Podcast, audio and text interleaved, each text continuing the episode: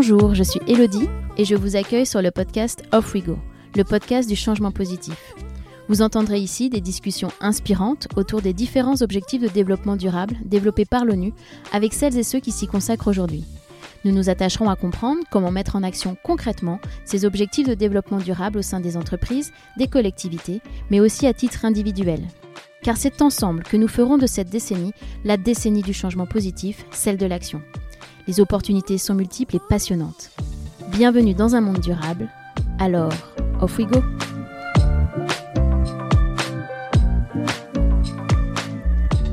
Quand on achète un produit, pour peu que l'on essaye d'avoir une consommation responsable, on fait souvent attention à sa composition, son origine ou sa durée de vie, mais la question de l'emballage n'est pas forcément une question prioritaire ou tout du moins évidente.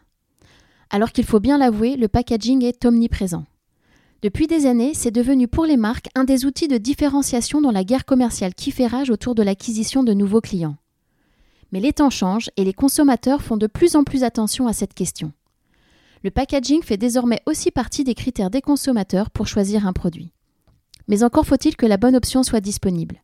Le packaging, l'emballage, qui est souvent une vitrine pour la marque, doit désormais être 100% fonctionnel et le superflu doit être supprimé. Car l'une des grandes problématiques du packaging est sa recyclabilité. Se dire que le mettre dans sa poubelle jaune est suffisant n'est qu'une illusion. Par exemple, seulement 21% des plastiques sont recyclés en France, c'est dire l'ampleur du problème.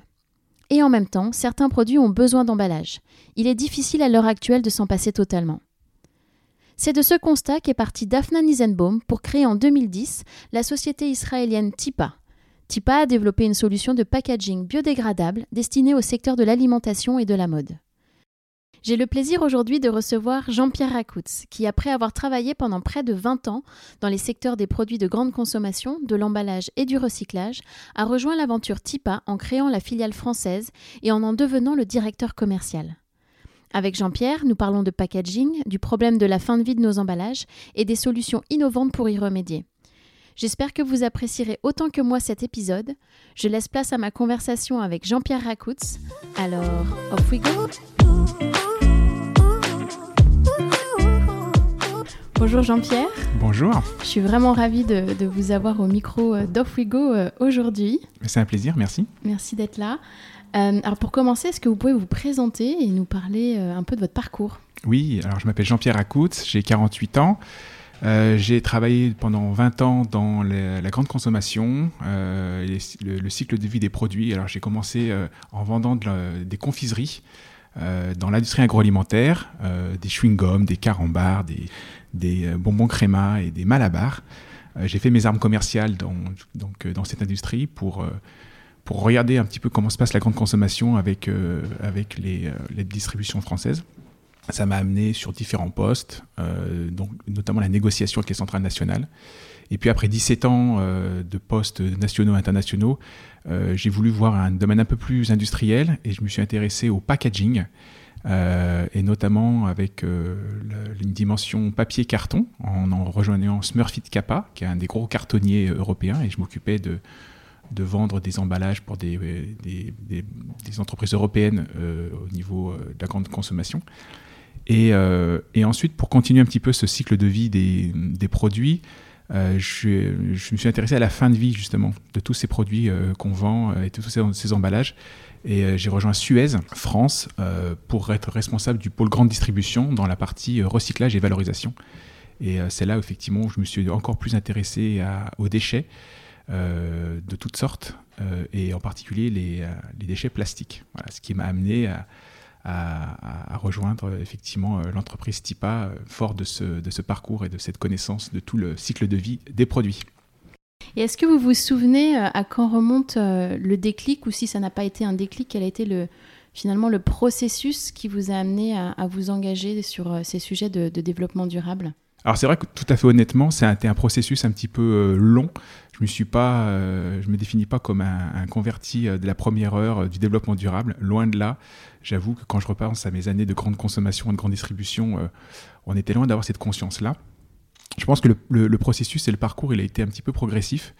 Euh, certainement que travaillant dans le domaine de l'industrie et en voyant effectivement euh, les problématiques liées au recyclage de la matière, papier, carton, et en voyant les tonnes aussi de déchets générés par la grande distribution, ça m'a un tout petit peu mis de façon plus concrète la, réalité de ce qu'on produit post-consommation. Mhm. Et je pense que s'il y a un, élément déclencheur, un, déclic, c'est certainement l'été 2017.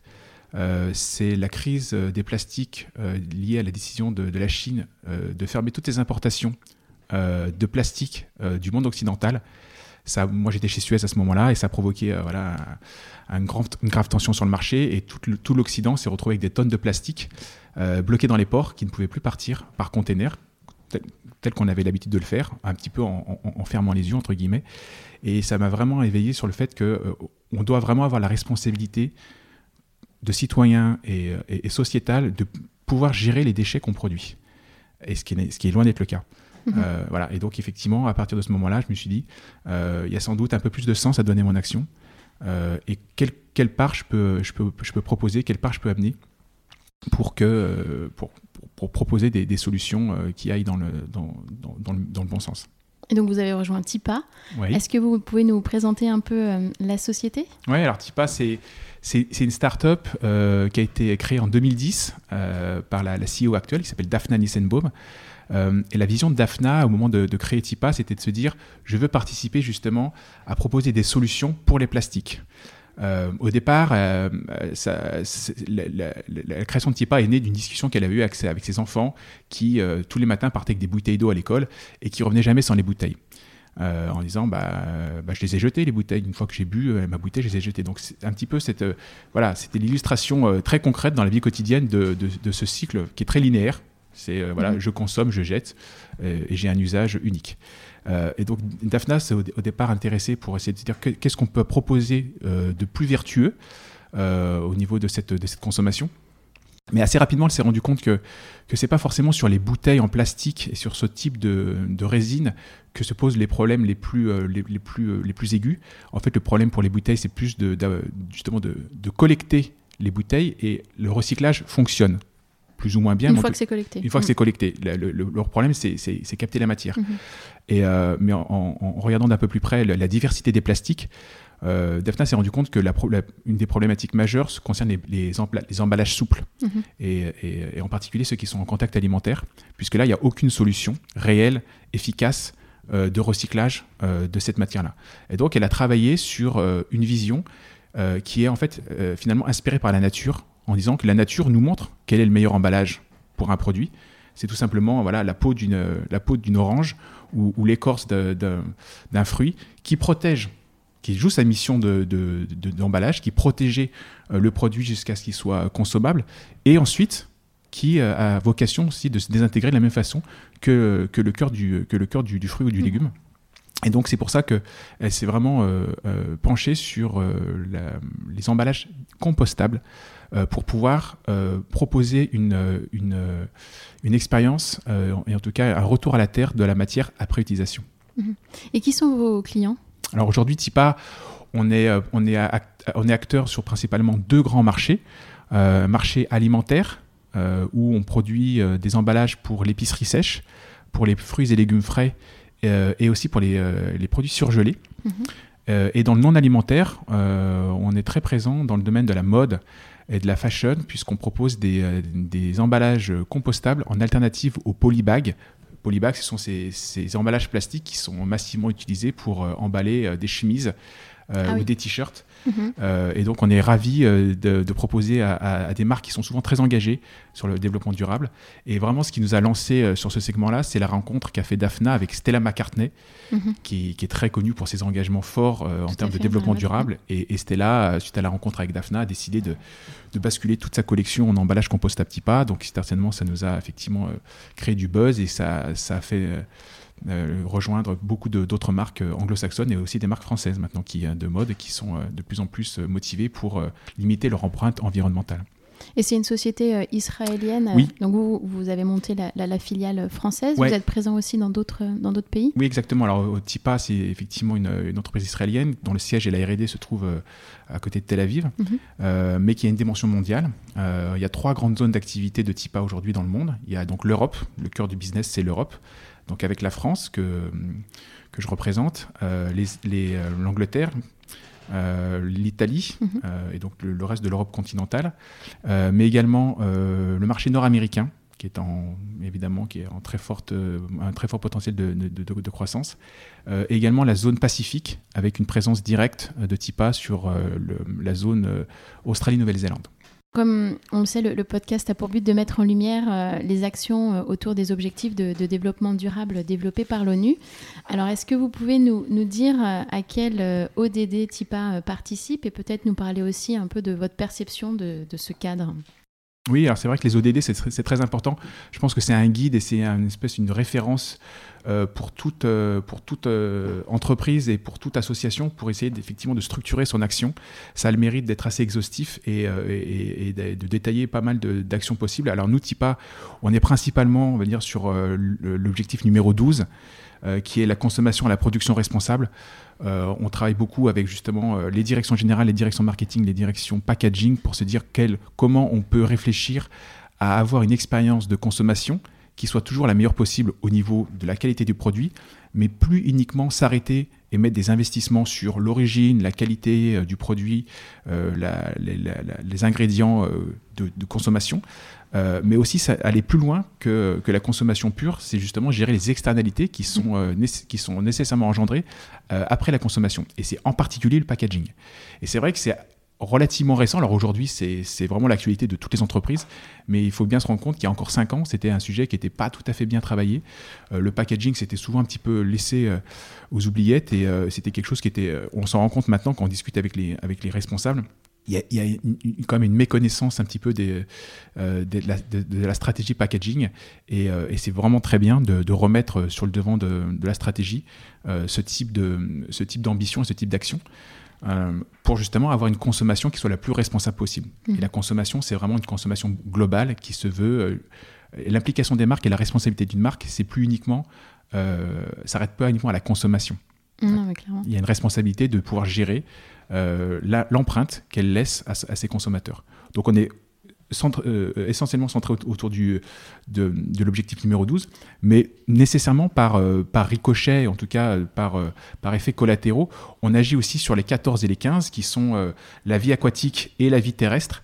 dans, la, dans, les, voilà, dans, dans sa dimension pollution et dans, dans la dimension qu'on veut apporter pour justement essayer d'éviter toutes les fuites de ces emballages qui, euh, qui, va dans qui vont dans l'environnement naturel et en particulier les océans. Mhm. Euh, on sait très bien aussi, par contre, que la, pollution euh, maritime, marine est, générée par, par la pollution terrestre. Hein. il y a 80% des plastiques qu'on trouve dans les océans qui, qui viennent d'une pollution terrestre. Donc, il faut essayer effectivement de travailler pour limiter les fuites de ces emballages dans l'environnement. Et les fuites, en fait, c'est lié au mode de collecte, c'est lié au mode de traitement, et c'est lié justement à la, à la répétition d'actions qui sont pas très bien contrôlées euh, et qui sont successives et qui sont autant de, de voilà, de, de, fuites potentielles par rapport à quelque chose qui est très très bien établi et qui est très étanche. Mhm. Donc l'avantage d'une solution de compostage, euh, c'est qu'on a un accès direct de la matière euh, au lieu de traitement en évitant des tris. souvent, en fait, on parle de la poubelle jaune, hein, le, bac de recyclage comme étant effectivement le geste Ultime. Ultime, ouais, c'est un petit peu abusif, justement. Je pense qu'il y a un petit peu une confusion entre un geste de collecte euh, et, une réalité de, traitement et de recyclage derrière. Justement, la, diversité de ce bac jaune entraîne nécessairement euh, différentes étapes de retri et de surtri derrière euh, pour arriver justement à, à, recréer des flux qui soient le plus homogènes possible le recyclage ne fonctionne que par le fait d'avoir une matière qui soit la plus homogène possible. Et donc on part d'une situation de départ où, chez tous les ménages, on essaye de, mhm. mélanger un maximum toutes les matières qui, sont potentiellement recyclables pour arriver justement ensuite à, un réaiguillage un peu euh, total de, ces matières-là. Et c'est d'autant euh, de, potentiel de, risque pour que justement la matière se perde euh, et, fuite à, à mhm. l'occasion de ces différentes étapes D'autant plus quand la matière, elle est volatile, elle est petite. Et là, on revient à nos emballages souples, ces films plastiques qui sont des fois très petits, hein, des emballages de, unitaires de, bonbons. Bon, bah forcément, c'est très difficile à, identifier sur un tapis de tri, c'est très difficile à massifier, à faire des balles avec, c'est très difficile à transporter vers des lieux de recyclage. Et donc tout ça, aujourd'hui, euh, ce n'est absolument pas traité. Euh, dans, un, dans, une réutilisation de la matière et donc ça finit détruit par incinération ou par enfouissement. Mhm. Et alors justement, quelles sont les, solutions, selon vous, efficaces pour lutter contre ce problème? Parce que vous avez commencé à le mentionner, hein, la pollution plastique, c'est un, un, vrai fléau avec en moyenne 400 millions de tonnes de plastique qui finissent dans les océans et, détruisent la biodiversité. Et puis apparemment le chiffre n'est pas prêt de se, enfin, voilà, de, diminuer. Donc euh, voilà, quelles sont selon vous les, solutions efficaces contre, contre problème Alors bien sûr, quand on pose ces chiffres-là, c'est vrai que ça donne le vertige. Et forcément, la première solution, c'est forcément de se trouver des, euh, pistes pour réduire. Avant même de parler de substitution, nous, on est vraiment clairement engagé sur des, dialogues pour essayer de voir comment on peut réduire et supprimer tout ce qui n'est pas nécessaire. Et c'est vrai qu'on pose souvent avec nos clients un dialogue sur finalement quel est le rôle de l'emballage que vous voulez proposer? Quelle est sa fonction? Quelle est sa mission? Et on se rend compte que justement, beaucoup de l'héritage de fonctions de l'emballage étaient des, étaient des fonctions qui n'étaient dites aujourd'hui un peu superficielles, de surcommunication, euh, de, de, de, différentes couches. Euh, question d'image pour, euh, pour la marque. Question d'image pour la marque, oui, tout à fait. et, et, donc, qu'est-ce qu'on peut essayer de supprimer? Qu'est-ce qu'on peut essayer de réemployer? Voilà, donc on parlait tout à l'heure des bouteilles d'eau. C'est vrai que les bouteilles d'eau en plastique, elles se recyclent bien. voilà, le recyclage, il n'est pas non plus totalement euh, indemne au niveau des externalités, de la consommation d'énergie et, de tout, le, bilan carbone. Donc, est-ce qu'on ne peut pas essayer effectivement de réemployer? Voilà, Est-ce qu'il y a des gourdes ou des, choses pour essayer d'avoir un usage qui évite l'emploi de, de matières plastiques? C'est aussi une bonne solution.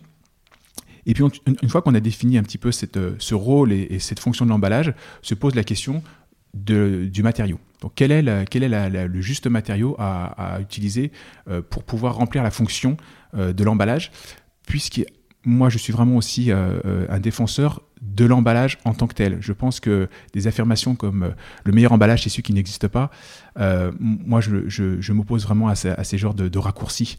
On a forcément besoin d'emballage. On dit même, on cite souvent le vrac comme étant la solution zéro emballage. Il faut juste imaginer que le vrac, il n'est pas rempli par magie comme ça, par euh, par des, une, intervention, euh, une intervention qui ne nécessite pas d'emballage. Oui, les produits arrivent forcément à un moment donné emballés en plus grande quantité peut-être, mais il y a de l'emballage quand même. Il y a moins d'emballage. Euh, il est sur des formats qui sont plus gros, donc qui sont plus, plus efficaces, mais il y a toujours de l'emballage. Donc il faut trouver justement la, bonne matière en fonction de, du type d'emballage qu'on veut proposer. Et, effectivement, essayer d'avoir un, impact qui a un, impact minimum justement en fin de vie, euh, ça c'est une vraie réflexion à avoir. Euh, et je pense qu'aussi, il faut, euh, on est vraiment dans une situation qui est, suffisamment complexe pour pouvoir envisager des solutions qui soient multiples. on, est souvent confronté à des entreprises qui veulent avoir, par souci de communication, par souci de simplification d'un message, une stratégie unique autour du packaging, en se disant je vais rendre tous mes emballages recyclables d'ici 2025. Mhm.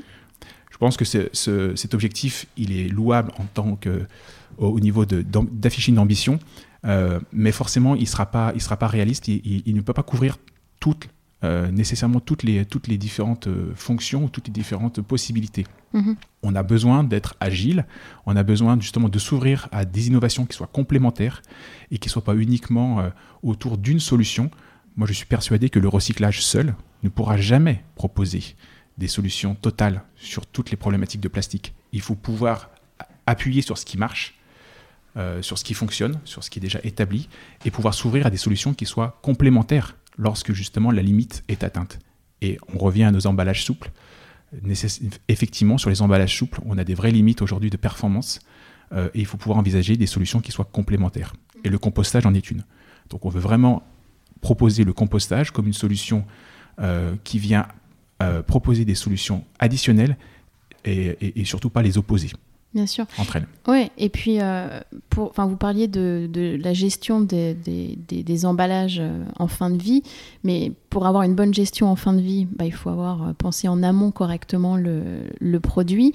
Et si on, si on reparle des, emballages souples, c'est vrai que bah, si le plastique a eu autant de succès, c'est quand même qu'il a quand même certains avantages, notamment la transparence, c'est un produit léger, etc. Donc c'est vrai que voilà, il y a quand même tout ça à réfléchir et, donc Tipa a, trouvé, on va dire, une solution à ça. Est-ce que vous pouvez nous parler un petit peu des, propriétés du, du produit Tipa? Oui, alors c'est vrai que ce qu'on a voulu essayer, ce qu'on a voulu faire, et ce qu'on a, ce qui, a pris 5 ans de R&D aux équipes TIPA entre la création euh, en 2010 et les premières communications en 2015-2016, c'est justement de pouvoir garder le meilleur du plastique. Et vous avez tout à fait raison, le plastique a d'énormes propriétés et d'énormes qualités euh, en termes de fonctionnalité. Il est léger, il est transparent, euh, on, peut le, on peut le travailler dans toutes les formes possibles, on peut le sceller, euh, on peut imprimer, il a le contact alimentaire, il peut être rigide, il peut être dur, voilà. Il peut résister au chaud, il peut résister à la flamme, etc. Et, c'est pour ça qu'aujourd'hui, finalement, il a envahi nos vies et il est partout. On a juste à ouvrir nos placards de la cuisine, à regarder autour de nous dans notre salle de bain, il est juste partout. Voilà. Euh, et c'est pas pour rien. Donc, ce qu'on veut essayer de nous de faire avec Tipa, c'est de garder tout ça. Et de, garder et de garder toutes ces problématiques et toutes ces propriétés. La problématique justement que propose le plastique, c'est euh, la fin de vie. C'est une fois qu'il a rempli, justement, qu'on a utilisé toutes ses bonnes propriétés, se pose le problème de sa durabilité. Mhm. Et qu'on on, observe justement un gap très important entre la durée d'usage d'un emballage en plastique et la durée de vie de la matière qui la compose. Il y a un chiffre qui existe qui est de, euh, en, moyenne, 81% des plastiques utilisés pour un emballage deviennent un déchet en moins d'un an.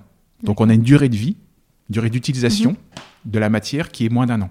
Et pour autant, cette matière-là, on sait très bien que dans l'environnement, elle a une, espérance de vie de 500 ans ou de plusieurs centaines d'années. Donc voilà, donc on a un vrai, on a un vrai différentiel justement entre, entre ces, deux, ces, deux, ces deux notions de temps.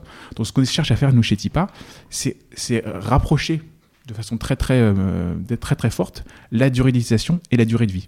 Et donc on a imaginé, on a inventé une solution qui euh, garde toutes les propriétés du plastique souple, notamment du polyéthylène, du PE, euh, qui est donc avant tout un vrai emballage très performant qui fait aucun compromis sur euh, la qualité de conservation, euh, un niveau de transparence qui est quasiment identique à celui de, du, polyéthylène. On a un côté un tout petit peu laiteux, mais on a vraiment un niveau de transparence qui est très satisfaisant pour le marketing. et pour autant, on propose une fin de vie qui soit totalement vertueuse pour une décomposition de la matière en conditions de compost euh, en maximum 12 mois. Donc on est vraiment dans une échelle de temps qui n'a rien à voir par rapport au plastique conventionnel et qui du coup permet de régler justement cette problématique euh, et, la, fuite euh, des, de la matière plastique dans la nature. Quand on pense que quelles que soient les solutions de recyclage, chaque gramme de plastique n'a d'autre finalité ultime que d'être détruite, mm-hmm. quelles que soient les boucles de recyclage qui sont qui sont mises en place, effectivement, ça donne des perspectives euh, différentes à l'utilisation qu'on en fait. Mm. Et quand vous dites euh, que c'est biodégradable, enfin, bêtement, comment ça, comment ça marche? Oui, alors c'est, effectivement, c'est, euh, une, une, réaction qui est tout à fait, qui est tout à fait naturelle. En fait, on part du cycle naturel de la matière organique, mhm. hein, et c'est quelque chose qui existe depuis, des millénaires. Hein. c'est euh, euh, basiquement le fonctionnement euh, de l'arbre qui perd ses feuilles. Les feuilles se décomposent au pied de, au pied de l'arbre, qui du coup apporte de, la, de la richesse et qui est un engrais naturel pour continuer à, faire pousser, à, faire pousser l'arbre. Nous, ce qu'on fait avec, avec nos, nos, nos, nos, sachets en emballage compostable TIPA, c'est qu'on utilise de la, des polymères qui sont tous entièrement biodégradables et compostables. Euh, donc on a différentes euh, sources de, de, la matière. On a une, source végétale, donc on va utiliser des, des amidons de, de, maïs, de la bagasse de canne à sucre. On va les mélanger avec des polymères qui sont d'origine fossile, euh, mais qui sont totalement biodégradables et compostables. et mis en condition de compost, la matière, les polymères, les chaînes de polymères vont commencer à se, fragmenter, à se casser, et la matière va totalement se, retransformer euh, en, un cycle naturel euh, qui va proposer euh, de, l'eau, donc des molécules d'H2O, du CO2, qui est donc le CO2 du cycle de la, de la, photosynthèse, et donc une masse, une matière marron, de la biomasse, qu'on appelle le compost. Et ça, c'est effectivement dans un cycle qui, qui est apporté par la présence de chaleur, d'humidité, et les micro-organismes naturels qui sont apportés par les biodéchets. Et donc il n'y a aucun risque pour les sols et non, alors, ouais, bien sûr, c'est très important pour nous. Euh, mm. De, de, nous, appuyer sur des rapports scientifiques et des, tests et des normes qui certifient l'absence de, toxicité de la, matière produite, bien sûr, et faire en sorte que le compost produit avec des emballages compostables soit d'aussi bonne qualité que le compost produit avec de la matière organique. Mhm. Et vous avez mentionné, donc euh, il y a eu pas mal d'années de, recherche en, RD. Est-ce que vous pensez que l'innovation euh, joue un, grand rôle euh, finalement pour aider à la résolution de la crise écologique qu'on traverse? Bah, J'ai tendance à dire que c'est finalement le seul salut. on ne peut pas espérer changer radicalement la solution. Et je pense qu'aujourd'hui, on est sur un, un consensus autour du diagnostic tout le monde s'accorde à, penser que la situation, elle est vraiment dramatique. Il n'y a pas une semaine, une journée sans qu'il y ait un article sur justement des tonnes de plastique dans les océans, sur euh, la, la, capacité des microparticules à, à, diffuser dans les organismes vivants, naturels, etc. La prise de conscience est là. La prise de conscience est là. Alors maintenant, une fois qu'on a pris conscience que la situation n'est pas tenable, qu'est-ce qu'on fait? Eh ben, Si on continue à appliquer les mêmes recettes, pourquoi s'attendre à un changement mhm. Donc il est obligé, nous sommes obligés de changer de cadre, de changer de logiciel et de, et de comme on dit, réfléchir un peu hors du cadre. Alors c'est compliqué à faire bouger les lignes, c'est un petit peu les difficultés auxquelles on, se heurte, euh, puisqu'il faut euh, un petit peu euh, sortir des grands équilibres économiques, des grands équilibres aussi structurels qui sont mis en place et qui sont l'héritage de toute cette industrie à la fois du plastique, de l'emballage et, et, des, des, organismes qui gèrent la fin de vie. Euh, mais il est nécessairement euh, indispensable de pouvoir justement euh, innover mhm. et changer de méthode si on veut s'attendre à des changements, à, des résultats radicalement différents. Mhm. Et bon, alors là, l'innovation, on l'a, mais c'est vrai que c'est, alors je vais pas dire un pari, mais ça va demander des changements d'habitude et notamment pour vos clients, parce que c'est vrai que, comme vous le disiez, avec l'emballage plastique traditionnel, il n'y a pas trop de gestion pour les produits en fin de vie.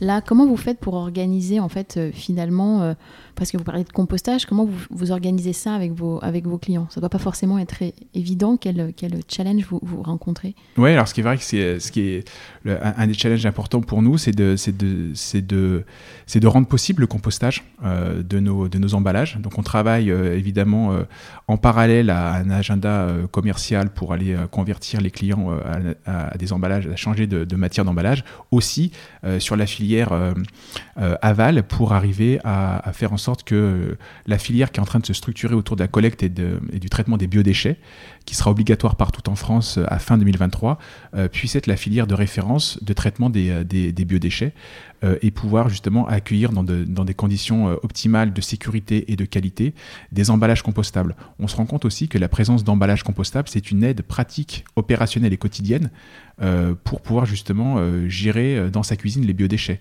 Les biodéchets, c'est la partie liquide et c'est la partie un petit peu compliquée à gérer de sa poubelle. À partir du moment où on retire les biodéchets de sa poubelle, la poubelle devient sèche. Mhm. c'est très facile à, gérer. Euh, et pour juste, mais pour gérer justement les, les, biodéchets, les épluchures et, les restes de table, il faut travailler avec, euh, avec des sachets, avec des emballages.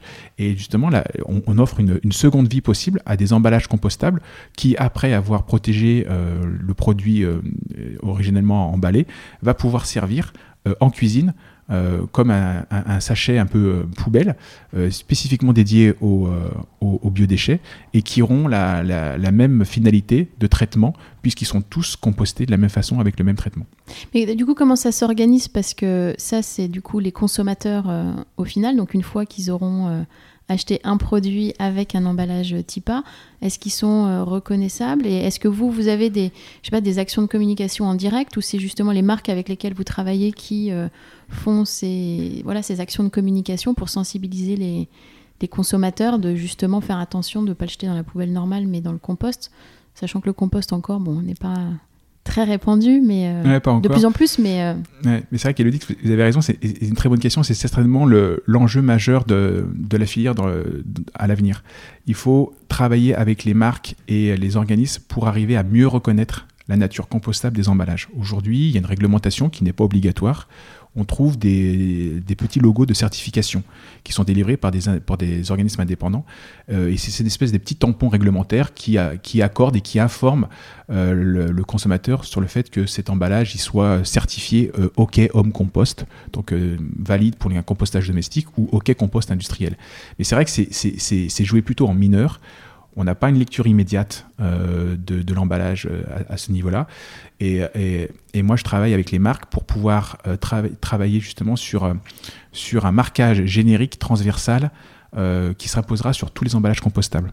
On pense à un, code graphique qui sera, pourquoi pas, un code graphique en nid d'abeille, avec une couleur qui soit caractéristique, et on pense plutôt à la couleur marron, qui sera donc la couleur des biosos, qui, sera, qui caractérisera donc cette filière des, biodéchets, de la nature compostable. Et en fait, ce marquage générique sera apposé euh, sur le bas des packaging de façon, euh, circulaire, sur le recto et sur le verso, et qui viendra informer euh, de la nature compostable de, l'emballage aux trois grands moments de vérité de l'emballage. Le premier grand moment de vérité, c'est en magasin. Quand vous êtes sur une étagère, il faut pouvoir différencier positivement et discriminer positivement des marques qui ont fait le choix de proposer des emballages compostables par rapport à ceux qui restent en emballage plastique. D'accord? Donc c'est une première clé de lecture. Le deuxième grand moment de vérité de l'emballage, c'est après utilisation. Vous êtes chez vous, vous venez d'utiliser votre emballage compostable et c'est au moment de, l'aiguillage justement du geste de tri, ce marquage-là sera un pense-bête pour vous rappeler la nature compostable du, de l'emballage que vous venez d'utiliser et pour vous orienter vers le bioso, en tout cas vers les biodéchets, euh, et cette filière de traitement des, euh, des, déchets qui, qui, sera, qui doit être spécifique. Et le troisième grand moment de vérité, c'est justement à l'arrivée euh, des biodéchets sur les sites de compostage, ça doit permettre de donner une clé de lecture aux professionnels du compostage pour pouvoir détecter le fait que cet emballage-là, c'est un emballage qui est conforme, qui sera certifié compostable et qui peut être accepté sans risque pour être composté et produire du compost de qualité avec les biodéchets. D'accord. Et c'est vrai que le, packaging euh, dans, dans l'alimentation permet de, de, lutter contre le gaspillage alimentaire. Euh, quand même, c'est quelque chose d'important. Mais on ne peut pas nier quand même qu'il y a un, peu de suremballage. Donc pourquoi, euh, selon vous, les, les industriels bah, vont pas plus vite en fait dans la résolution de ce, ce, problème Et comment on pourrait les, les aider à accélérer le mouvement? Alors, il faut essayer de se poser les questions justement du pourquoi quelles sont les raisons du suremballage? Alors moi, j'en vois deux principales. Euh, le suremballage, traditionnellement, c'était justement une opportunité pour la marque euh, de faire de la surcommunication. Euh, c'était un impact pour le shopper. Il y a beaucoup justement dans la grande distribution, il y a une inflation du nombre de références et un des enjeux pour les marques, c'est de, se rendre visible et de voilà hein, de, de, sauter aux yeux du, consommateur et donc il y a un enjeu de visibilité. L'enjeu de visibilité passe par une augmentation de la surface de communication la surface de communication, ça passe par l'emballage. Et donc, il y avait justement une, une, tendance euh, des marques euh, depuis les dix dernières années à surcommuniquer et à trouver des surfaces de, de, communication et d'impression pour des marques ou pour des logos qui soient bien au-delà euh, de la surface nécessaire au produit. Hein, souvent, voilà, on a souvent vu des emballages qui sont finalement à moitié vides ou des packs qui, qui sont surdimensionnés par rapport à ce que contient réellement le produit. Aujourd'hui, je pense que la tendance, elle est en train de se renverser et qu'on se rend compte justement, on est beaucoup plus choqué par le, des, emballages qui sont un petit peu inutiles et des surfaces qui sont utilisées pas, pas vraiment de façon euh, à, bon escient. Euh, et donc les, marques sont en train de, de, de, de se rechallenger sur ces, sur ces aspects-là. En fait, on, essaie de, revenir au, pur aspect fonctionnel. Il faut que le, le packaging, l'emballage soit 100% fonctionnel tout ce qui est superflu et inutile doit être challengé. Et la deuxième raison du suremballage, euh, c'est pour créer des lots promotionnels. C'est une, mhm. façon justement de lier des produits qui vivent unitairement entre eux très bien, mais pour effectivement faciliter l'appréhension ou pour inciter à acheter plus, des, lots, 3 par 4, par 5, par 6, par, par 10, on va créer justement créer un emballage secondaire qui est euh, des films plastiques souvent, parce que c'est facile, hein, c'est thermoformable, ça lie les, les, les, paquets entre eux. Et ça, typiquement, ça n'a une fonctionnalité qui est très éphémère. La première mhm. chose que vous faites quand vous arrivez chez vous, justement, vous enlevez ça. Mhm. Euh, donc souvent, on n'en a pas forcément besoin de surconsommation. Et souvent, on n'en a pas forcément besoin. Alors, justement, donc euh, une façon de, une façon de, voilà, il y a beaucoup plus d'emballage que si on que si on vendait qu'à l'unité. voilà, donc une façon de, de, de, répondre à ça, euh, c'est une tendance qui est en train d'émerger, on en a parlé tout à l'heure, c'est le vrac. Mhm. D'accord? Le vrac, par définition, ça propose la juste quantité par rapport à un besoin. Et donc, on n'est pas, on n'est pas emprisonné euh, par un packaging qui s'impose à nous.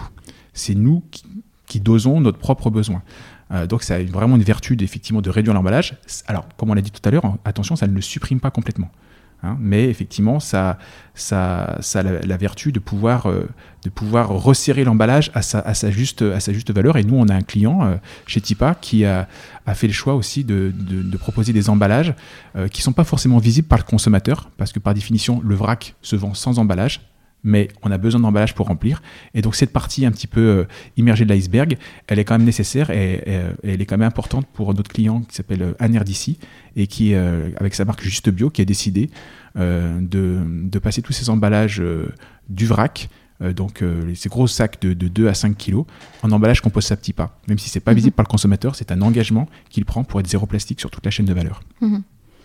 Mhm on a commencé à, en parler, euh, enfin la partie euh, recyclage, en, se disant que euh, bah, c'était pas forcément la solution à tout et peut-être quelques chiffres dessus. Selon l'ADEME, l'agence de transition écologique, le, taux de, recyclage du plastique est seulement de 21% en France et il est estimé à moins de 10% dans le monde. Donc c'est vraiment pas beaucoup. Et c'est vrai que moi j'ai l'impression quand on parle de recyclage, c'est un petit peu mettre toute la responsabilité de, voilà, du, recyclage sur, euh, sur le, consommateur, alors qu'il ne devrait pas forcément assumer euh, finalement toute, euh, toute cette responsabilité, ou en tout cas toute cette partie. quelle est selon vous la responsabilité des marques sur ce, sur ce sujet et, aussi celle du, consommateur au final mais, mais c'est sûr que pour moi, évidemment, la responsabilité des marques, elle est majeure. Il existe en France un système qui s'appelle la responsabilité élargie du producteur. Donc ça s'appelle la REP, et c'est un système en fait qui du coup demande et impose aux marques, un metteur en marché qui, met, euh, qui commercialise une marque, d'avoir la responsabilité de la fin de vie de son emballage. Donc le système qui s'est, euh, imposé en France, c'est un système de transfert de cette responsabilité vers un éco-organisme dont c'est la, la, c'est la spécialité, dont c'est le métier, de pouvoir justement récupérer cette responsabilité du metteur en marché via le paiement d'une écotaxe, hein, d'une mhm. éco-contribution, et qui du coup est le, dépositaire de la gestion collective de toutes les marques qui mettent en marché. Alors évidemment, l'idée au, départ était super bonne pour justement centraliser l'expertise autour d'acteurs dont c'est le métier, plutôt que toutes les marques dont le métier original n'est pas forcément de gérer les emballages, et la fin de vie, mais plutôt justement de, proposer une expérience marketing, une expérience produit euh, la, plus, la, la, plus, la, meilleure possible. Le côté un petit peu pervers que ça, que ça a eu, euh, c'est que ça, ça a déresponsabilisé les marques de la, de la, de la finalité ultime. En s'acquittant d'une taxe, on se décharge un petit mmh. peu de cette responsabilité et voilà, on, on paye l'écotaxe et on se dit bah, l'organisme va, faire son travail et donc on, se, on reste sur un niveau d'exigence qui finalement n'est pas, pas très élevé. Euh, et, c'est en cela que la responsabilité des marques aujourd'hui doit aller au-delà.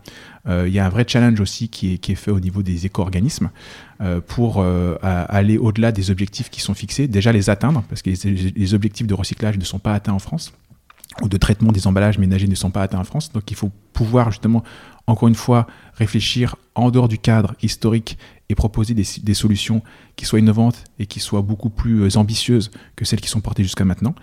Euh, et, ça, c'est aussi porté par la volonté et la vision de, marques ou d'entrepreneurs qui sont engagés.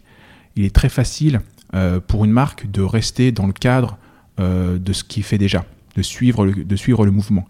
Euh, mais on assiste à l'émergence d'une génération d'entrepreneurs ou de marques qui ont conscience que leur responsabilité devient maintenant totale et que justement le cycle du produit, euh, leur marque, elle est responsable jusqu'à la destruction finale, euh, en tout cas la gestion finale de l'emballage, qui est aussi mhm. fait partie de l'expérience produit. Mhm. Et que les consommateurs sont de plus en plus attentifs à l'action des marques concrètes sur la, la partie post-consommation. Et là, effectivement, on vient à la responsabilité du consommateur et la responsabilité du consommateur, c'est s'informer et c'est choisir. Mmh, s'informer sur ce que font réellement les marques et choisir les marques pour lesquelles une action euh, réelle et sérieuse de réduction de l'empreinte environnementale au niveau des, emballages est effectuée. Et le consommateur, il a le pouvoir d'acheter, il a le pouvoir de choisir, et qu'effectivement, on se rend compte dans les différentes études, des enquêtes d'opinion, que le critère packaging remonte dans les critères d'achat et qui, est peut-être un, gage justement d'abandon ou de recrutement d'une marque en fonction de ce qu'elle met en place ou pas. Mhm, bien sûr. Et on voit de plus en plus d'ailleurs des consommateurs laisser l'emballage euh, non nécessaire à la caisse, donc euh, des actions un peu choc. Qu'est-ce que vous en pensez? Oui, alors ça c'est vrai qu'effectivement ce, type d'action choc, ça, ça, contribue à éveiller les consciences, à, justement à, se rendre compte un petit peu comme moi ça l'avait été au niveau de, au niveau de la Chine, c'est effectivement euh, avoir un effet de masse en, se rendant compte effectivement que tout ça, ça existe. et que et que n'y a, pas forcément de solution concrète pour les gérer derrière. Et c'est effectivement une façon aussi de peut-être de lutter contre une forme de déni euh, de certains acteurs, de certaines marques qui disent non, non, il n'y a pas de problème, moi je fais des actions euh, très, très, très, très bonnes au niveau, au niveau environnemental, alors que la réalité est vraiment tout autre. Mhm. Voilà, il faut aller au-delà. Dénoncer, c'est bien, euh, mais il ne faut pas s'arrêter à là, il faut proposer des solutions concrètes de transition. Mhm. Et finalement, comment changer les choses euh, sans donner euh, l'impression aux consommateurs de, renoncer à tout? Alors, c'est sûr que ça ne se fera pas sans changement. Euh, on sera obligé de passer par là. Mais je trouve que c'est quand même important de, faire attention à ça pour convertir le, plus grand nombre. quel est, mais c'est voilà, pareil, c'est un, point qui est vraiment majeur. Et je pense que c'est aussi, aussi une, une de mes convictions profondes. Ce qui est très important, c'est d'arriver à susciter l'adhésion vers un changement qui soit vécu comme positif. Euh, il faut arriver à, mettre en place un mouvement en termes de, des changements de consommation.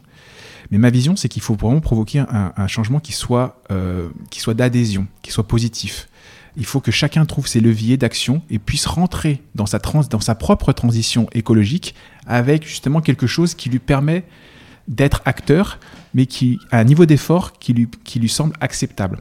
Et c'est un petit peu, peut-être ici, euh, si, vous voulez bien, un, point de divergence avec certaines ONG mhm. environnementales qui n'ont pas forcément la, même, euh, la même vision euh, et qui effectivement sont un peu plus radicales dans le côté il faut radicalement changer nos modes de consommation. La situation est tellement dramatique que la seule solution c'est de tout changer et de, de déconsommer et d'arrêter tout.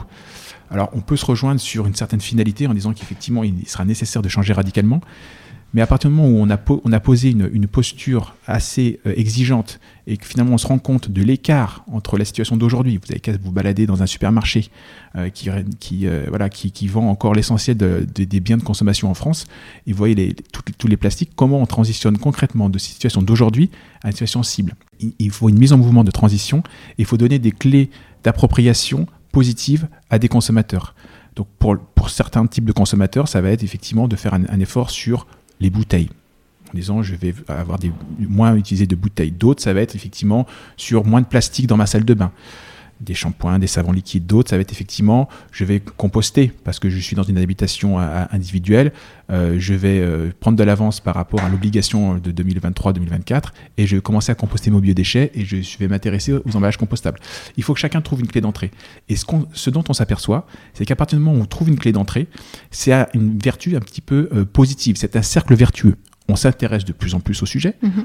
on, on voit d'un œil un peu différent et un peu plus expert la quantité de produits qu'on consomme et donc la, réalité des flux de déchets qu'on génère, ça nous fait prendre conscience qu'effectivement, il y a certaines choses sur lesquelles on peut réduire, on peut changer, et on est beaucoup plus justement dans une situation où on va provoquer positivement un changement qu'on a souhaité et sur lesquels on va, on va, on va pouvoir agir, mm. plutôt que de dénoncer systématiquement, de culpabiliser, de montrer la hauteur de la marche. Elle est tellement haute Mhm. que finalement ça provoque un immobilisme, un statu quo en disant je n'y arriverai jamais. Il faut se mettre en mouvement. Et moi, je suis vraiment dans une politique du pas en avant à partir du moment où effectivement on va dans la bonne direction. Mhm. Et on a besoin de plus en plus de gens qui finalement ont une consommation responsable et, et qui avancent dans cette, dans cette direction. Si on a juste quelques personnes qui font ça très très bien, ça suffira pas. Donc euh, c'est vrai qu'après c'est le cercle vertueux. Donc les, voilà, les éclaireurs sont, sont nécessaires. Encore une fois, hein. il y, a beaucoup, il y, y, a une grande vertu à effectivement à montrer un, but, à éclairer, à montrer des modèles. Euh, mais effectivement, euh, tous n'ont pas la même application et tous n'ont pas la même motivation au départ. et il faut pouvoir motiver le plus grand nombre. Mm. Et alors, moi, je trouve c'est vrai que les entreprises ont un, rôle fondamental dans, dans, la transition euh, qu'on doit euh, opérer. En tout cas, c'est mon avis. Euh, quels engagements pour vous les entreprises doivent avoir maintenant? Alors c'est sûr que les, les, entreprises sont au premier plan de, cette, de, ce, changement, de ce changement positif sur, sur le développement durable. on parle beaucoup de RSE. Mm. la RSE, c'est devenu un, voilà, incontournable dans, toutes les dans tous les organigrammes et à chaque fois on a une, directeur, directrice RSE. le côté environnemental commence effectivement à, prendre aussi beaucoup d'ampleur. Beaucoup euh, maintenant, ce qui est important, c'est de passer euh, des présentations, des discours à des actes concrets. C'est ça qu'on attend des entreprises. Avoir le courage de montrer la voie, avoir le courage de prendre des, risques euh, qui soient financiers au départ, en étant persuadé que l'opinion va valoriser les entreprises qui vont réellement s'engager sincèrement et faire des efforts. On est effectivement aussi dans, des, dans, des, dans des études d'opinion qui montrent que les, consommateurs ont plus tendance à sanctionner le statu quo des entreprises qui sont un peu en position d'attente, en je ne sais pas trop ce que ça va donner, je continue à, vendre mon plastique et puis on verra bien en 2025 ce qui, ce qui se passera on aura plutôt tendance à les, sanctionner plutôt qu'effectivement à valoriser euh, des entreprises euh, et des marques qui essayent de faire bouger les choses, qui proposent des innovations euh, et qui vont challenger une, situation historique en proposant des nouveaux types d'emballage. Mhm. Et c'est vrai que les entreprises, elles ont un rôle pour moi clé aussi dans, dans la construction de nouveaux récits, dans, dans voilà, aider à, à, avoir de nouvelles, de nouvelles valeurs. Et c'est vrai qu'on manque cruellement de, de ça euh, en ce moment. Donc, euh, c'est vrai qu'elles euh, voilà, elles ont un rôle clé dans, dans ça. Quoi. Elles doivent incarner le changement et effectivement aussi un, des, un des, une des différences notables par rapport à une génération d'il y a encore 10-20 ans, c'est qu'aujourd'hui, les, les, entreprises ont un, contact direct avec leurs consommateurs. Voilà. il y a des, des, communautés de consommateurs qui se créent et les entreprises et les marques ont la capacité d'animer une communauté de consommateurs sur des sujets qui sont un peu euh, différents et un petit peu euh, connexes de leur propre euh, territoire de marque. nous, on a des marques de, fashion, on a des marques d'alimentaire qui justement animent des blogs et des communautés de consommateurs autour du compost, les bons gestes du compost. Comment arriver à bien composter? Quelles sont les bonnes filières? Quelles sont les bonnes, pratiques? Et on arrive justement à créer un engouement autour de ces, de ces sujets-là euh, parce, que ça, parce que ça fédère et ça intéresse des consommateurs qui du coup ont un lien, un lien euh, fonctionnel et un lien euh, émotionnel avec la marque qui leur donne des clés pour mieux vivre au quotidien justement leur relation à, l'emballage et leur relation à l'environnement au sens large. Et c'est vrai que les entreprises peuvent peut-être un peu être un peu perdues et pas forcément savoir comment s'y prendre. Donc, selon vous, enfin voilà, quels avantages elles ont et, et quels modèles elles peuvent utiliser?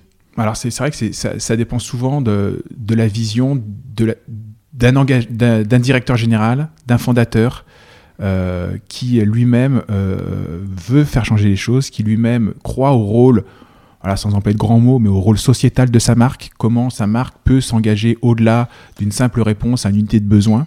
Il y a tout un, justement euh, un, rôle que l'entreprise doit jouer d'abord avec ça, ça, part souvent de, la propre animation euh, de la gestion des ressources humaines de ses propres employés. Voilà, c'est aussi euh, révélateur du fait que de voir que dans les entreprises qui sont les plus vertueuses au niveau euh, environnemental, la RSE, elle est aussi très forte au niveau, au niveau RH, au niveau justement satisfaction des salariés, sens de l'action des salariés, fierté des, salariés de travailler pour une marque qui s'engage et qui est soucieuse de son empreinte environnementale et pas uniquement euh, de vendre le plus euh, possible sans se soucier des, externalités qui sont générées. Donc voilà, tout ça, je pense que effectivement, ça part d'une vision insufflée, incarnée par, euh, par des dirigeants, mise en pratique réellement et concrètement mise en place pas uniquement euh, des belles présentations et des rapports euh, euh, sur des plaquettes de rapports annuels. Donc ça veut dire s'engager et, montrer la voie. Mhm. Le courage managérial. Ouais, exactement, courage managérial. Et, peut-être une chose que je voulais rajouter, c'est que oui, le rôle, le rôle entrepreneurial et le rôle privé est important, mais je voulais aussi souligner l'importance de l'action de, de, l'action publique et du rôle de l'État. Pour moi, le rôle de l'État, c'est aussi orienter les actions de l'entreprise l'État, la France est, très active au niveau des, engagements environnementaux, au niveau euh, justement européen, au niveau mondial, au niveau des COP, etc. Je pense que la, France doit pouvoir orienter l'action privée des entreprises vers des politiques qui soient plus, plus environnementales, qui soit voilà, plus, vertueuse au niveau de, l'empreinte environnementale.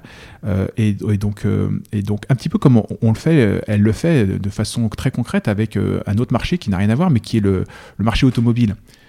Elle, elle, elle incite au renouvellement, au rajeunissement, au verdissement du parc automobile. Elle accorde des primes euh, pour justement euh, renouveler le parc automobile, pour subventionner euh, une flotte qui soit la, moins polluante possible.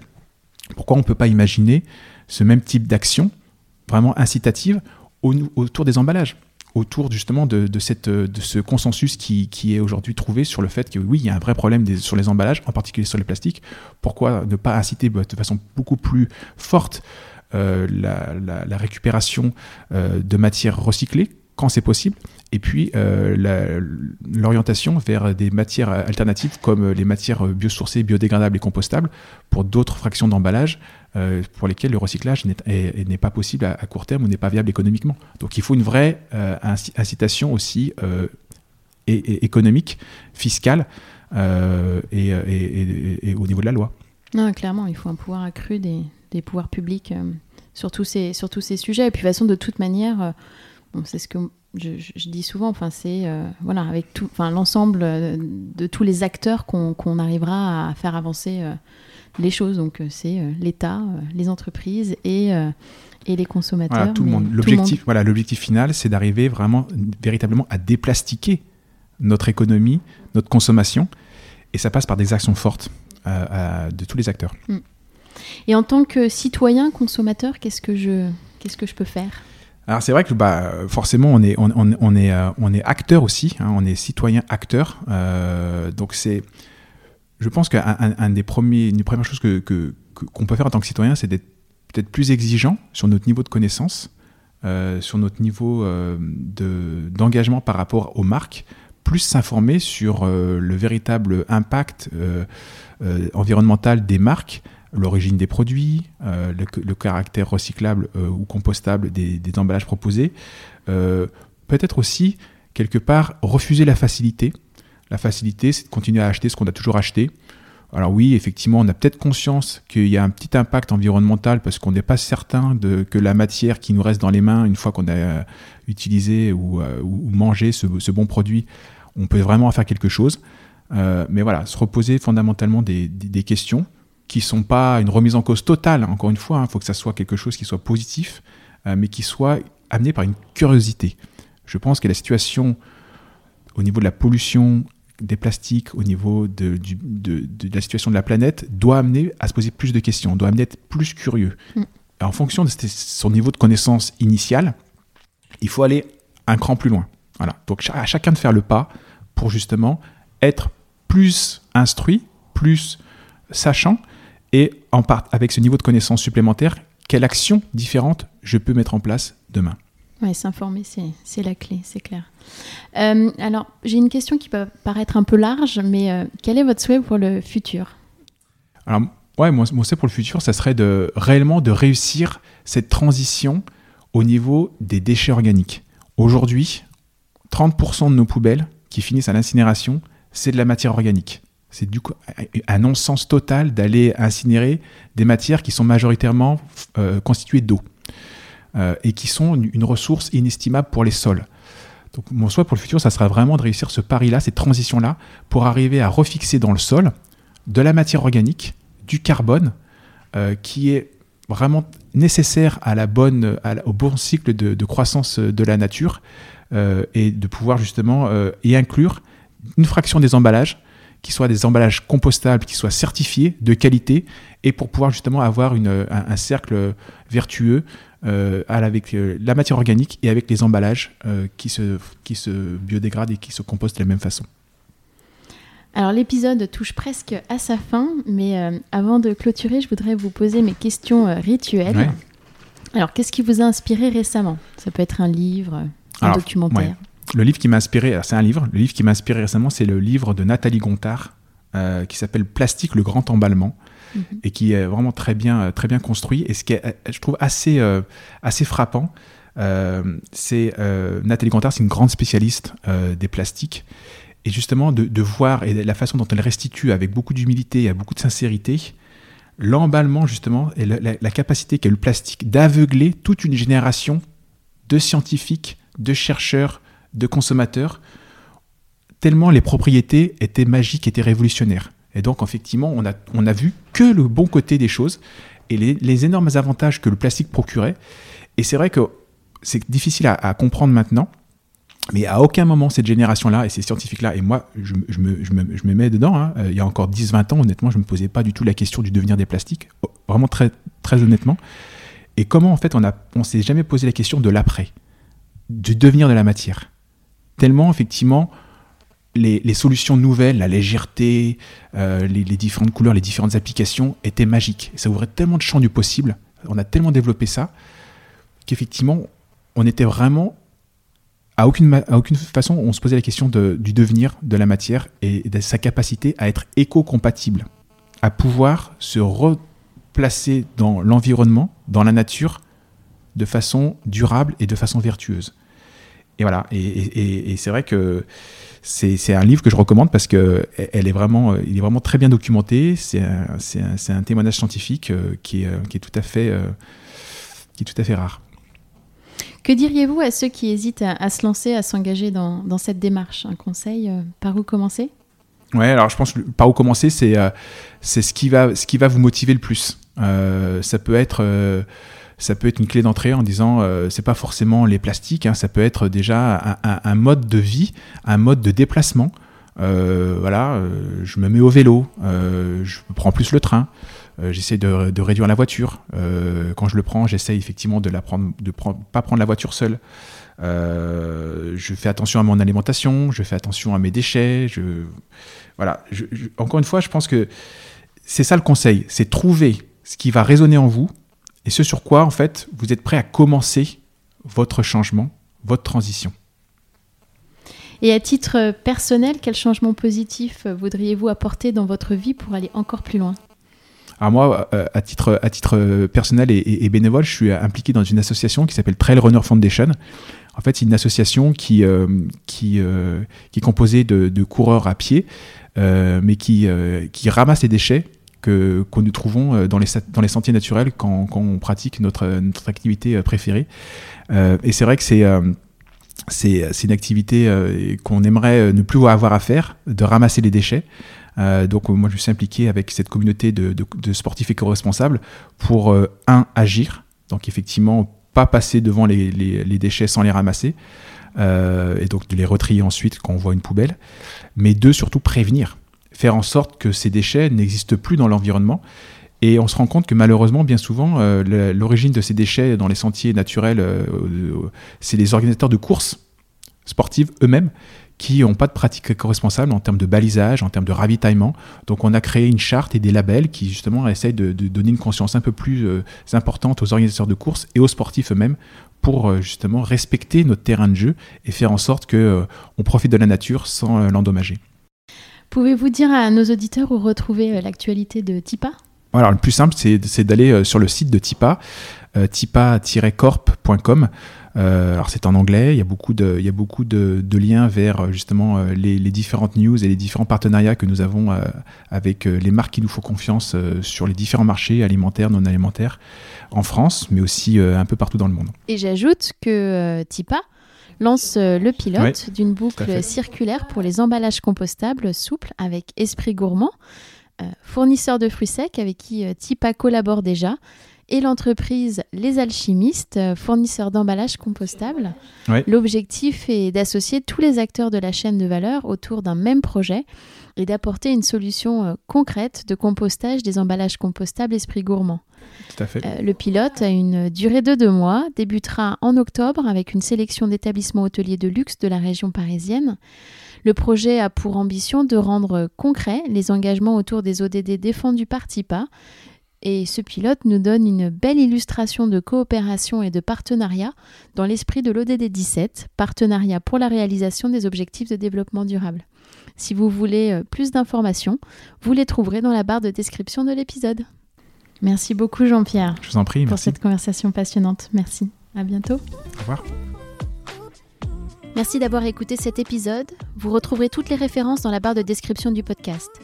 N'hésitez pas à le recommander autour de vous et à le partager sur vos réseaux sociaux. Si vous voulez continuer la conversation ou vous tenir informé de l'actualité du podcast, retrouvez-moi sur Off We Go le changement positif sur Instagram et Facebook. Et n'oubliez pas que la meilleure façon de soutenir le podcast est de laisser des étoiles et des commentaires sur les plateformes, et notamment sur Apple Podcast.